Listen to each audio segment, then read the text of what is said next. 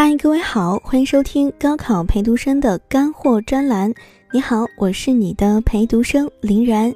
虽然很多学校或者教育机构都提倡让孩子快乐学习的教育理念，但是在我国的国情下，在应试教育的政策下，快乐学习还能得高分儿，确实有点难。现在作为一名学生，你不仅要会学习，更要会考试。那如何做一个会考试的学生呢？别急，听林然慢慢跟你讲。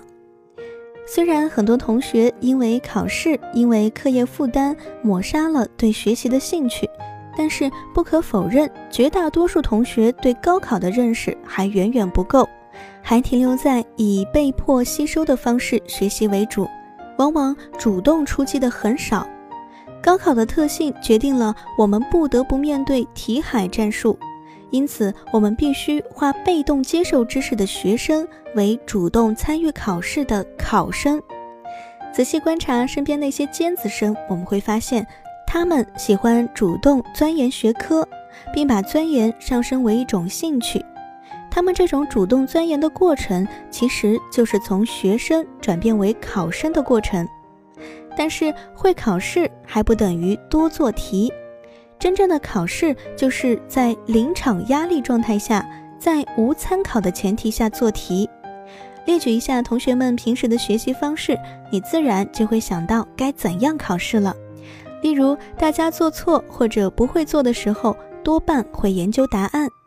大多数同学看答案或者听老师讲解后，能清晰地了解第一步到最后一步的解题思想。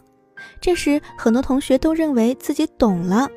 但实际上，下一次遇到同样的问题时，还是不会做，这是为什么呢？因为你在知道答案的情况下，回头来看试题，怎么想都是对的，就和看小说一样，粗略的看个过程，再看个结果，中间发生了什么，你大概就知道了。大家都知道，高分同学比例非常低，如果都按照以上所说的解题思路答题。按理说，获得高分的比例应该较高才是，但现实却是，即使在很好的学校，一个班五十个人，也只有五到十个人是高分生。为什么不能达到三十到四十人以上呢？显然，决定分数的关键不是同学们的研究。比如前面的例子，本着正确答案是 A 的前提下，在仔细研究一遍题目后，既不用担心时间消耗。又不用担心单词不认识，句子看不懂的还可以慢慢分析一下，最终知道为什么 A 是对的，B、C、D 是不对的。至此好像学会了全部知识。可是大家思考一下，考场上你发挥出来的是什么水平？是第一次接触到这道题的水平。你掌握某道题对你做下一题有什么帮助吗？用是肯定有一点用。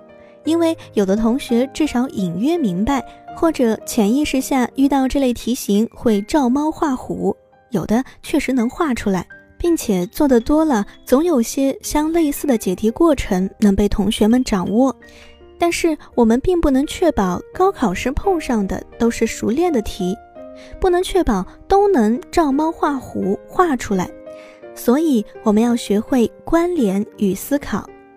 在面对考试的时候，我们应该真正站在考试的角度上出发，思考为什么要这么做，站在出题者的角度看问题，他问什么就回答什么，关注问题本身。做题时的思考步骤应该是根据题目所给的条件，找出哪条路能通到结果。题目给出了什么信息，需要我们求什么？要想求这个结果，上一步前提是什么？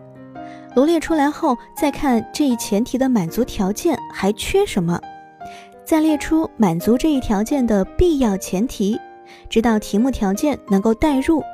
这就是利用题目本身求解的过程，才是你考试真正要做的事。可是平时总是依赖题海过程中的参考答案、老师讲解，然后强记。没有做总结，没有提炼里面解题的共性，没有形成自己的方法。每次拿到新题目的时候，依旧在想以前怎么做的，该用什么方法，该从哪里入手。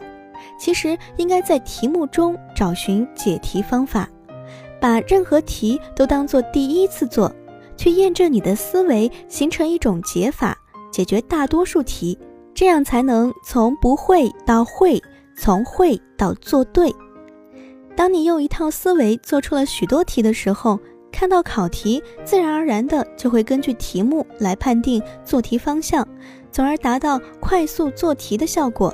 道理很简单，当你每次都能够从题目题干和设问中寻求解题方法时，哪怕临场压力造成不清醒的状态，也能做对。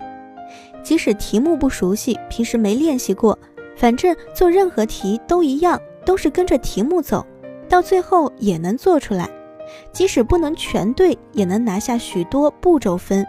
考试的时候，首先应该抓住考试的本质，在考场上始终要保持客观性，也就是试题问什么你就答什么。你要知道，目前你的能力水平并不差，至少你知识点掌握了，题目看得懂，解答看得懂，这就是能力。而现在所欠缺的就是思维。那些考高分的同学之所以会取得高分，是他们的思维对了。当然，每一个人都有自己的思想。我只想表达一个概念：一道题做错十次不要紧，至少你每次做的时候是完全凭的自己的思考。最怕错了一次之后，听了讲解，看了答案，忽然就会了、明白了，再把题目拿出来给你做，又错。稍微变一变条件，就被你以前的思路带坑里去了，还错。作为一个考生，你就应该想着这道题，我这么去想，怎样怎样，我这么去理解，如何如何。其余标准答案与老师讲解，一律作为参考或者验证自己的思路。好了，今天林然要和大家分享的干货就这么多。如果你在获取节目的文字内容，欢迎各位关注微信公众号。在微信公众号中搜索我的名字林然，比冷多一点的林，偶然的人，找到我之后加关注就可以了。我是你的陪读生林然，我们下期节目再见。